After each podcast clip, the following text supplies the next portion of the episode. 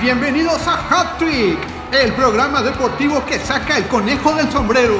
Con nuestros cracks Rodolfo Maya, Daniel Céspedes y Andrés Mendoza, que te dan la bienvenida.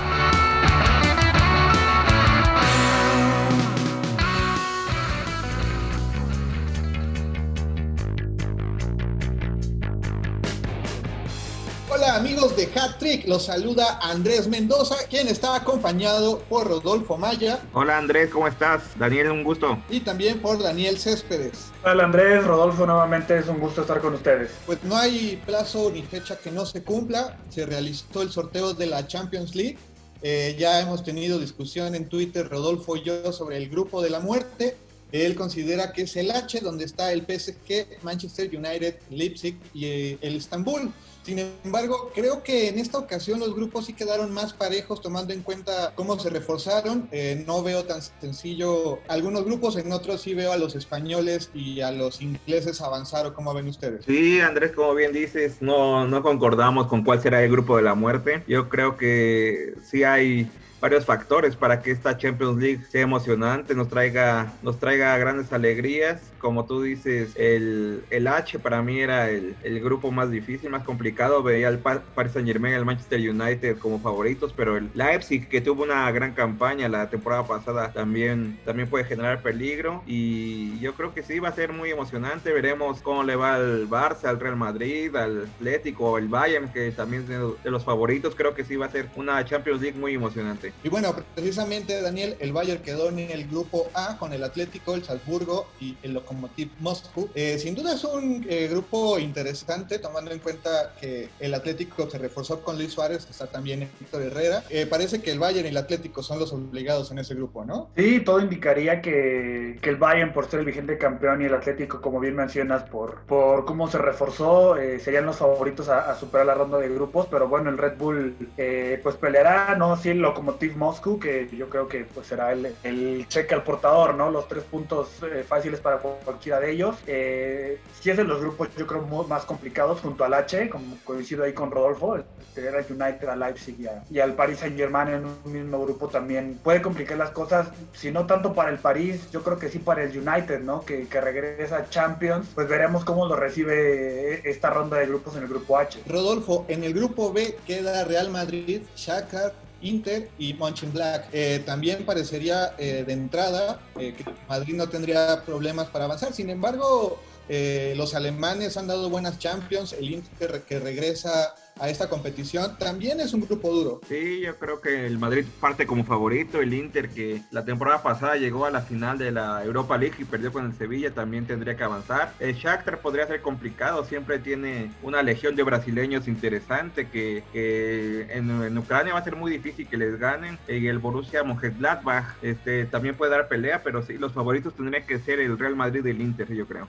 En el grupo C también nos interesa por el Tecatito Corona, comparte el Porto con el City, Olympiacos y Marsella. Pinta para que el Porto pueda avanzar, ¿no? En esta ronda. Sí, de acuerdo. Porto ha mostrado buenas cosas en los últimos años. Eh, Tecatito Corona ha mostrado buen nivel también, han dado enchufado. Creo que no tendrá ningún problema tanto el, eh, este equipo como el City de, de, superar la ronda de grupos. Rodolfo, el grupo de Liverpool, Ajax, Atalanta y Midtjylland. Eh, preguntarte, eh, mencionabas que el torneo pasado en el grupo H, el Leipzig había hecho un buen papel. El Atlanta, pues en la, en la edición pasada también lo hizo. El Ajax hace, hace un año también llegó a semifinales. ¿Consideras un grupo accesible a Liverpool o se le va a complicar precisamente con los rivales? Yo creo que Liverpool sí va a ser el favorito, va a ser que va a pasar el primer lugar. No creo que el Ajax y el Atalanta le pueda, bueno, sí le van a competir, pero no creo que le ponga tanta dificultad. Para mí Atalanta sería el que avanzaría con el Liverpool. El Ajax lo desarmaron después de esa gran Champions que tuvo. Y el Midtjylland, que es una incógnita, es un equipo danés que, que, que llegó gracias a la fase de clasificación a esta Champions. Eh, y yo creo que va a ser el, el que va a quedar de cuarto lugar. Pero sí, yo creo que el Liverpool va a pasar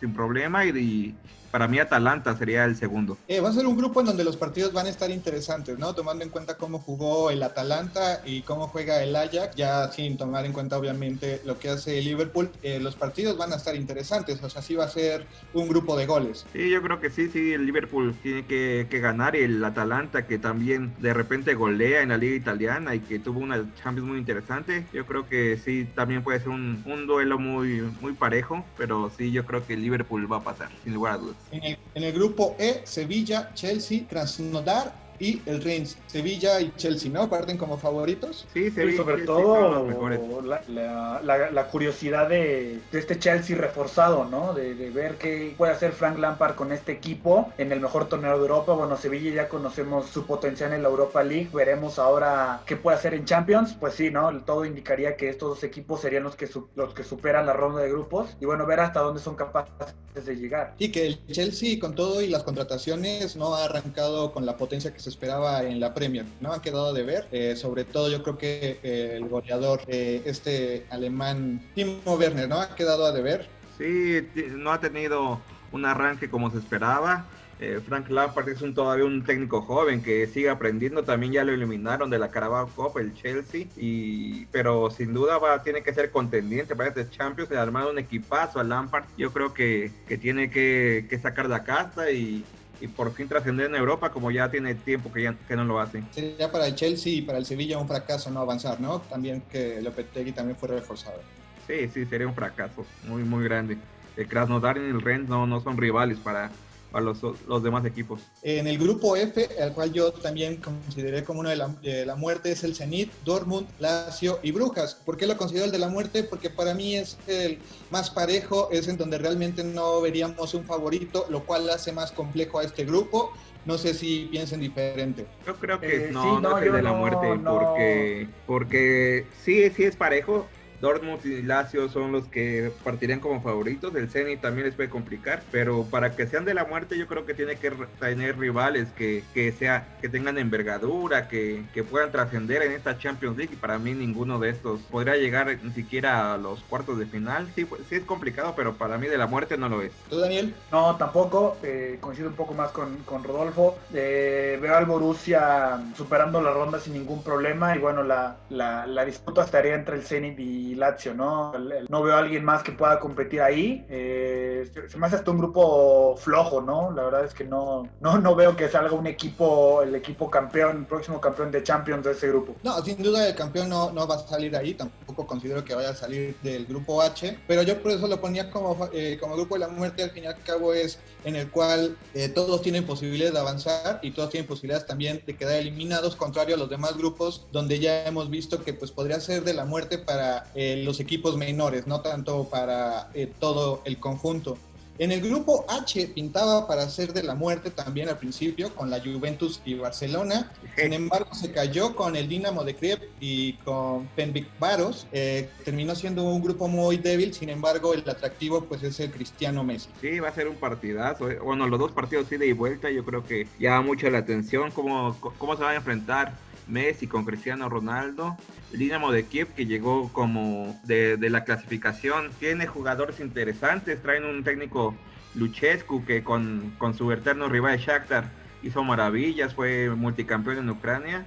Pero no, no, no se le ve al Dinamo de Kiev que pueda hacer algo. Y el Ferenbaros de Hungría también es un equipo que solo va a participar si Juventus y Barcelona tienen que pasar sin, sin problema. Aquí en este grupo, eh, obviamente va a ser quien avanza en primero. Tú, Daniel, ahorita, ¿quién ves más fuerte? ¿Al Barcelona o a la Juventus? ¿Cómo se está armando también? Pues eh, yo creo que es muy pronto para, para dar un pronóstico. El Barcelona, ya más adelante lo comentaremos, pero el Barcelona poco a poco está encontrando su identidad, jugadores en su mejor momento. La Juve, pues también se reforzó en, en algunas líneas con jugadores clave. Yo creo que llegarán muy parejos y bueno, eh, Messi y, Cristiano Ronaldo pues llegan casi igualados en goles ¿no? en, Europa. Entonces, bueno, pues creo que atractivos no le faltan a, este encuentro. Pensaría que el Barcelona se, se, impone en, en, esta rivalidad. Y en el grupo H ya lo habíamos mencionado, PSG, Manchester, Leipzig y Istanbul. Lo consideran de la muerte, pero yo creo que Leipzig ya no va a ser tan competitivo, tomando en cuenta que fue un equipo que lo desarmaron, tal vez le vaya a pasar lo que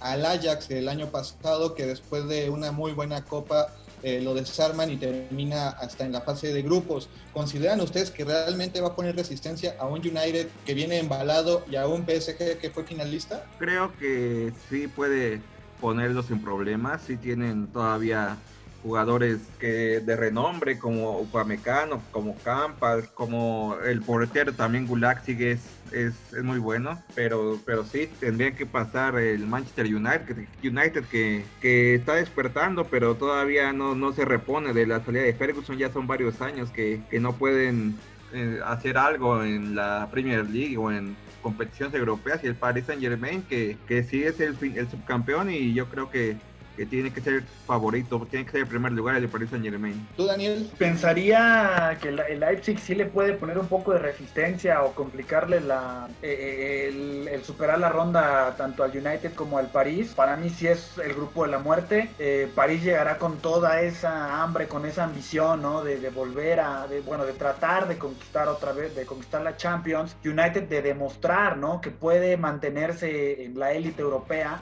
eh, pues veremos cómo le va. El Leipzig pienso que no será un rival fácil, ¿no? Entonces, bueno, esperemos las mejores caras tanto de Paris Saint Germain como del United ante este rival. Eh, un PSG que posiblemente sea eh, la última oportunidad que vayan a tener, ¿no? Tomando en cuenta que Mbappé ya dijo que se va, va a ser difícil también mantener en esa plantilla a Neymar. es la última oportunidad. ¿Ven al PSG llegando a la final o ven levantando el título? Yo creo que sí será complicado. No, no creo que pueda repetir. Sí fue un una gran temporada la que hizo el semestre, la temporada pasada, pero no, no, no creo que repita. Yo creo que sí va a trascender, pero sí se ve muy complicado que pueda accesar a otra final, pero sin duda va a ser uno de los candidatos. No hay que, no, que, no, hay que descartar al, al PSG. Y bueno, hablando del sorteo, eh, se dio una situación atípica, eh, obviamente por la cuestión de la pandemia, en donde dos, dos clubes de un mismo país no podían jugar el martes o no podían jugar el, el miércoles esto era del ABCD o el, siguiente, los siguientes cuatro grupos. Eso afectó un poco la espectacularidad de cómo quedaban conformados los grupos, tomando en cuenta que desde el principio, cuando sale el Atlético, ya sabíamos que no iba a poder jugar en el grupo, por ejemplo, de Liverpool o, caer en, el, en un grupo donde estaba el Dortmund o haber caído precisamente en el del PSG. O sea, ¿creen que eso eh, mermó un poco eh, la expectativa que teníamos hacia el sorteo? No, no, la verdad es que, bueno, pues todos sabemos las condiciones por las que estamos atravesando. Yo creo que ya es este motivo de alegría poder volver a meternos en eso de la Champions, en vivir un sorteo, aunque como lo comentabas, en una situación atípica, pero vivirlo otra vez, ¿no? Ver el sorteo y emocionar a los aficionados. Con, esta, con estos próximos encuentros ya hay calendario, ya hay fechas, o sea, la ronda, ya, ya hay grupos, ya hay el octavo de final, la final es el 21 de mayo del, próximo año, entonces pues comienza una nueva, una nueva ilusión para los aficionados que disfrutamos de, de la Champions sin importar estas situaciones que todos ya sabemos y que venimos viviendo pues desde hace tiempo. Rodolfo, como aficionados, eh, nos gusta cómo queda empalmado el calendario precisamente para que termine en diciembre, la fase de grupos termine en diciembre. Van a ser los partidos prácticamente cada, cada semana, solo va a haber el parón de, de la fecha FIFA y uno más después. Esto va a perjudicar a los equipos tomando en cuenta que pues van a tener partidos cada tres días. Yo creo que hay plantillas muy completas, no los tienen que afectar son jugadores de primer nivel, son jugadores profesionales que están preparados para los calendarios tan ajetreados que tienen. Sí puede haber lesiones, pero pero se tienen plantillas muy completas, no creo que no creo que sea un factor y yo creo que vamos a ver un gran espectáculo. Daniel, ¿te gustó Lewandowski como el mejor jugador del torneo?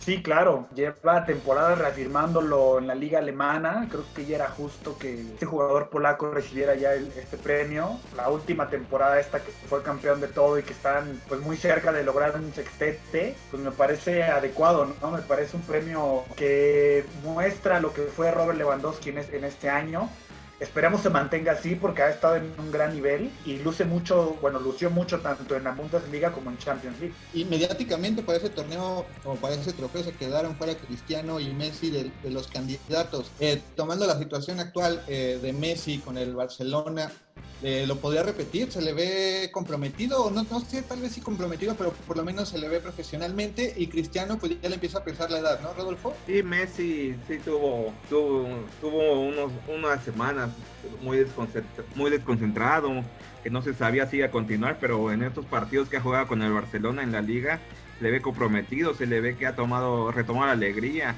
se ve que corre eh, y tiene a jugadores como Ansu Fati que, que lo motivan también a dar todo de sí y yo creo que, que Messi sí, sí puede tener otra muy buena temporada. Y bueno, precisamente hablando del Barcelona, creo que parece si hablamos de lo que ocurrió en la liga a media semana, recordar que fue jornada doble, el Betis sin guardado ni Laines, seguían eh, con, cuestiones eh, de salud, no fueron convocados, pierden 3-0 ante el Getafe. El Atlético de Madrid también sin Héctor Herrera empata a 0 con Huesca. El Madrid apenas si le gana al Valladolid 1-0, pero al fin y al cabo victoria cuenta. Y el Barcelona derrota 3-0 al Celta de Vigo en un partido donde Néstor Araujo tuvo que entrar al, eh, minuto 30, eh, un poquito más adelante por una lesión. ¿Cómo, ¿Cómo vieron el funcionamiento de este Barcelona con, con Ansu Fati, que es ahorita e, esta joya en bruto y que parece que Messi la, la, va a llevar, ¿no? Sí, mira, yo la verdad es que veo, veo un Barcelona que si bien no está en su mejor momento, o en su mejor versión, en su mejor nivel, pues corre, pelea, presiona cada balón, se ve que hay entrega en el equipo, se ve que, que el entrenador ha estado pues trabajando la parte mental, ¿no? Digo, tan solo un dato, ¿no? Recuperaron 36 balones en la primera mitad y 17 fueron en el campo rival, ¿no? Quiere decir que el Barcelona está retomando ese ADN, retomando esa esencia que los caracterizó por muchos años. Dos partidos ganados, digo, dos jugados, dos ganados, eh, pues quiere decir que el entrenador está haciendo buen trabajo, que van por buen camino. Digo, el Barcelona encaró la segunda mitad del partido con 10 hombres, ¿no? Y, y, no hubo ni siquiera un cambio de táctica, no hubo un cambio de intensidad. El Barcelona, digo, a lo mejor y, dirán del rival, que es un rival a modo, un rival, pero con estos partidos se empieza a ganar confianza, se empieza a, ver, sirven para que el equipo establezca su funcionamiento. Entonces creo que, estas dos victorias del Barça pues demuestran que, peleará por la Liga, la Champions y lo que se venga, ¿no? Sí, no había necesidad tal vez porque el rival no, no te generó tampoco mucho peligro después de la expulsión de, del inglés. Rodolfo, ¿te llama la atención esta forma de jugar del Barcelona que podríamos decir, ha cambiado, se ve más vertical, ya eh, brincan más las líneas, precisamente buscando a los extremos con Coutinho o con Fati, o eh, en su defecto Messi jalando el balón desde tres cuartos de cancha. Hay un cambio de estrategia en la forma de jugar de este Barcelona ya, ¿no? Sí, sí, Coman le gusta el fútbol más ofensivo. Como tú dices, están brincando líneas, están siendo profundos, están aprovechando la, la velocidad de Coutinho, de Ansu Fati, aunque no se puede confiar totalmente, bueno, sí confiar, pero no depender de lo que te vaya a hacer un joven de 7 años, y tienen que trascender otros jugadores más como, como Griezmann, que no se ha mostrado tanto en estos dos partidos, pero sí, sí me ha gustado cómo está jugando el Barcelona, también se puede ver un poco el tiki-taka, sobre todo en el primer partido, creo que el Barcelona lo jugó muy bien. Y ahora no fue un partido tan espectacular, pero le ganan muy bien 3-0 al Celta. Y Messi sigue siendo un factor importante y sigue pesando y, sigue anotando. Frankie de Jong, ¿no? Ya está siendo otra vez el jugador que nos enamoró cuando estaba en el Ajax. Y creo que los que quedan a deber en este Barcelona siguen siendo los franceses, ¿no? Tanto Dembélé como Griezmann son los que parecen no han agarrado el ritmo, aunque Dembélé ahorita pues, sí está haciendo un cambio de lujo. Sí, sí, Griezmann ya quedaba de ver y en este partido tuvo que ser salió por para que acomodara la defensa Kuman, pero sí pues debe ser un jugador confiable, debe ser un jugador que se muestre, yo creo que sí va a tener más protagonismo y ahorita con la incorporación de Serginho Dest, también esa banda derecha va a ser importante, es un jugador muy joven que tiene apenas 19 años, pero que es lateral, pero se agrega muy bien al ataque y, tiene un regate muy bueno y yo creo que, que, le va a venir muy bien al Barcelona la incorporación de este joven estadounidense. Es lo que te iba eh, a preguntar, ¿te llama la atención la nacionalidad? O sea, que sea un estadounidense de 19 años, eh, también una joya en bruto en el Barcelona, eh, debe de preocupar a los sueños de los mexicanos de tener jugadores en equipos importantes, tomando en cuenta que pues, Raúl Jiménez no llegará al Madrid? Yo creo que sí es un jugador importante. De estadounidense creo que no tiene nada. Su papá nació allá, pero él nunca vivió en Estados Unidos. Es totalmente holandés la forma que juega, su pero este, yo creo que sí va a ser un jugador que puede ayudar mucho al Barcelona, pero y México pues, no, no es formado en la MLS, no es formado en, en Estados Unidos este, este lateral derecho. Sí, México tiene que sacar más jugadores, pero pues este no es producto de Estados Unidos, es totalmente holandés. Bueno, pero Estados Unidos es tierra de migrantes, ¿no? Sí, pero él ni siquiera vive en Estados Unidos, toda su vida está en Holanda. Su papá es el que nació allá, pero él nunca, nunca ha vivido en territorio americano. Daniel, se le viene la primera prueba complicada al Barcelona contra el Sevilla. Eh, ¿Vamos a seguir viendo este ritmo o le van a poder meter aquí un freno de mano? Pensaría que por el camino el que va el Barcelona, el Sevilla no representaría una piedra en el camino. Pensaría que es un buen rival para el funcionamiento de Kuman, ver cómo va, cómo va, cómo está la plantilla. Veremos si, si, si el funcionamiento es el adecuado, ¿no? Ante un rival más fuerte, si no tendrá que ajustar. Afortunadamente, pues es el tercer partido de la, liga, ¿no? Para el Barça. Entonces, en caso de un empate, una derrota, pues el entrenador podrá, podrá corregir, ¿no? Pero es una, una prueba buena y a tiempo para este equipo. Contrario a lo que está pasando en la Casa Blanca, ¿no? Tal vez nos enfocamos mucho en los problemas que se generaron tras el intento de salida de Messi. Sin embargo, eh, el Real Madrid también tuvo sus problemas, la salida de Bale. Y actualmente ahorita el único jugador que eh, está sacando la casta podría ser un Vinicius Junior al cual eh, en ocasiones eh, se engolosina mucho con el balón, no la suelta. ¿Qué le falta a este Vinicius Junior para realmente ser esa potencia, esa figura que necesita el Madrid? Yo creo que sí es un jugador que tiene muy buenas, muy buenas características, que tiene destellos en la cancha, pero todavía es muy joven, sí, todavía le falta soltarse, todavía le falta jugar más en equipo, como bien dices, es, individualista y falla mucho también junto a, a su otro compañero brasileño, Rodrigo. Este, son jóvenes promesas, pero les falta ser más contundentes, pensar, tener la cabeza más clara para definir bien en el último toque. Pero yo creo que sí son jóvenes promesas que, que a futuro pueden ser las estrellas del Real Madrid. Perfecto. Este fin de semana el Atlético juega contra el Villarreal. Veamos si Héctor Herrera es convocado y llega a jugar. Si no, creo que se podrían encender las alarmas en los últimos eh, días para el mercado de fichajes. El Betis, a ver si eh, Laines también podría haber acción contra el Valencia o también lo podríamos ver salir de este equipo. Suena el Leganés como uno de los posibles destinos a préstamo. El Osasuna va contra el Celta de Vigo, donde posiblemente vamos a Néstor Araujo como titular. El Real Madrid va contra el Levante, una prueba eh, a modo, aunque el Levante suele complicársele al equipo madrileño y el Barcelona-Sevilla, esos son los partidos en la liga. Ahora, ¿qué les parece si hablamos un poco de la Premier League? Y es que el Wolverhampton con Raúl Jiménez la semana pasada metió un autogol. ¿Creen que haya desmoralizado un poco el tema del Real Madrid a Raúl Jiménez? Yo creo que nunca fue un hecho, fue solo un rumor de que Raúl Jiménez podía llegar al, al Real Madrid. No creo que ni siquiera él se veía como posible, ficha, su posible fichaje a la escuadra blanca. Yo creo que tuvo un pésimo partido el Wolverhampton. Parecía que el West Ham iba a ser un rival a modo, un rival que solo pelea el descenso, pero lo, dominaron totalmente. Los londinenses fueron muy superiores al cuadro de Nuno Espíritu Santo. Debe ser un punto de partida para que ya se concentren más, para que, para que tengan mejores resultados, porque sí, no, no se esperaba una derrota tan humillante por parte del Wolverhampton. ¿Se le está cayendo a pedazos el equipo a Nuno? No, solo fue una jornada. Yo creo que, que todavía puede. También, bueno, también perdieron contra el Manchester City, pero eso era estaba presupuestado. Pero sí, sí, sí tienen que poner las, las cosas claras para, para salir adelante y seguir ilusionando para que tengan una buena temporada. Este fin de semana Wolverhampton va contra el Fulham, el Liverpool eh, va contra el Aston Villa, Manchester United contra Tottenham, que podría parecer el partido de la jornada, sin embargo yo considero que es el Leeds United contra el Manchester City, tomando en cuenta que el City pues viene de ser goleado en casa 5-2 por el Leicester City, que además marca también invicto. ¿Qué podemos esperar, Daniel, de este partido Leeds United contra el City? Yo creo que puede ser una feria de goles. El City va a querer desquitarse. Conocemos cómo es Guardiola, la exigencia de Guardiola. Ya se habrán imaginado el regaño, ¿no? De Guardiola de esa derrota de la jornada anterior. Entonces yo creo que van a salir a matar, va a salir con todo el City y Leeds. Bueno, pues ya ha mostrado su capacidad en tan pocas jornadas en la Premier League.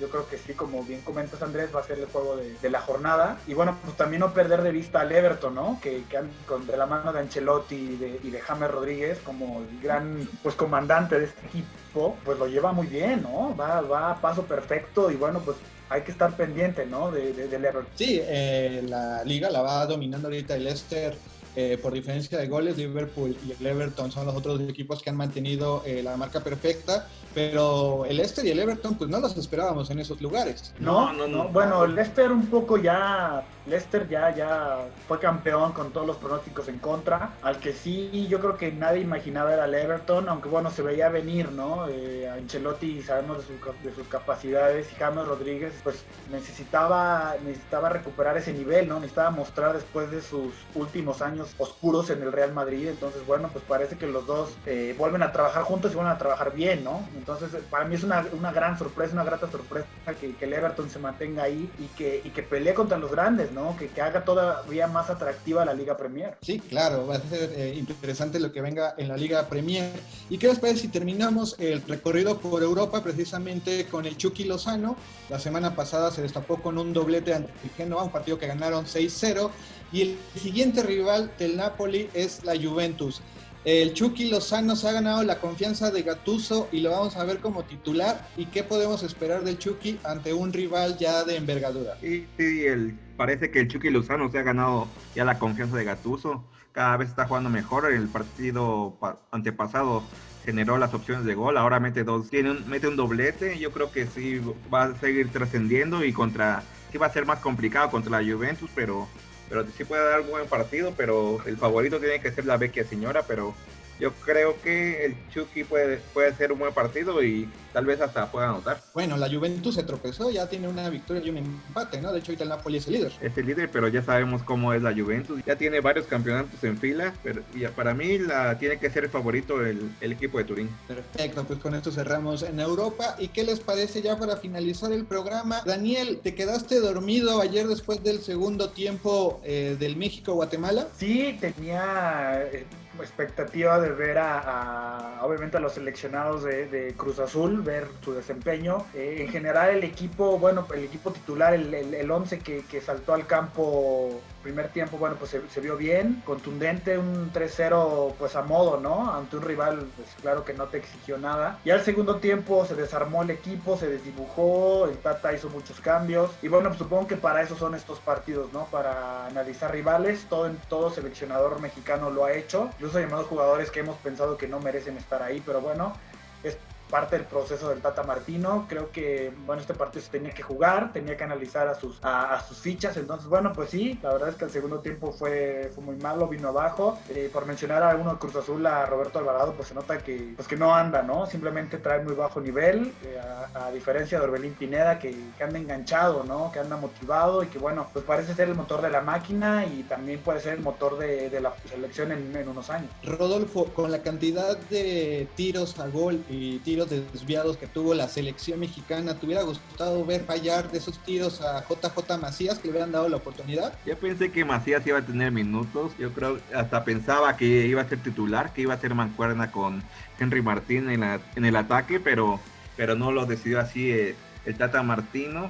Yo creo que sí hubiera sido interesante ver su funcionamiento en la cancha. Sí, como bien dices, no anda bien el, el JJ Macías y también hubiera fallado ayer, pero pero con, con la playa de, de, la selección se hubiera motivado y yo creo que podía tener unos buenos minutos, pero sí, no lo pudimos ver, fue decisión del Tata, lo vamos a ver ahora que lo convocaron para sub-23. Sí, me queda claro que el Tata Martín ahorita no lo tiene contemplado, no lo lleva a la gira, el que sí logró su, subirse fue Henry Martín, ¿no? Sí, Henry Martín tuvo un buen desempeño ayer.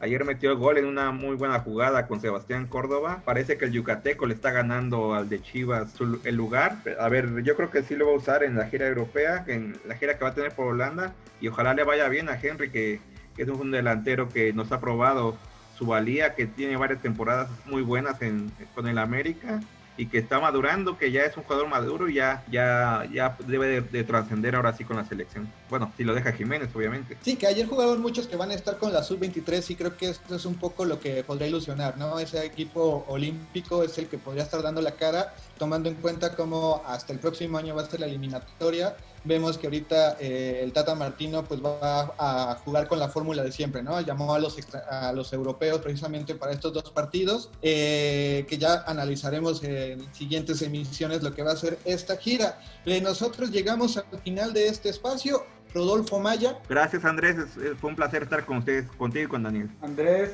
Rodolfo, igual, igualmente un gusto. Yo soy Andrés Mendoza, quien agradece también a Jesús Leiva en la producción y le recordamos que nosotros nos vemos aquí el próximo martes. luego. Bye.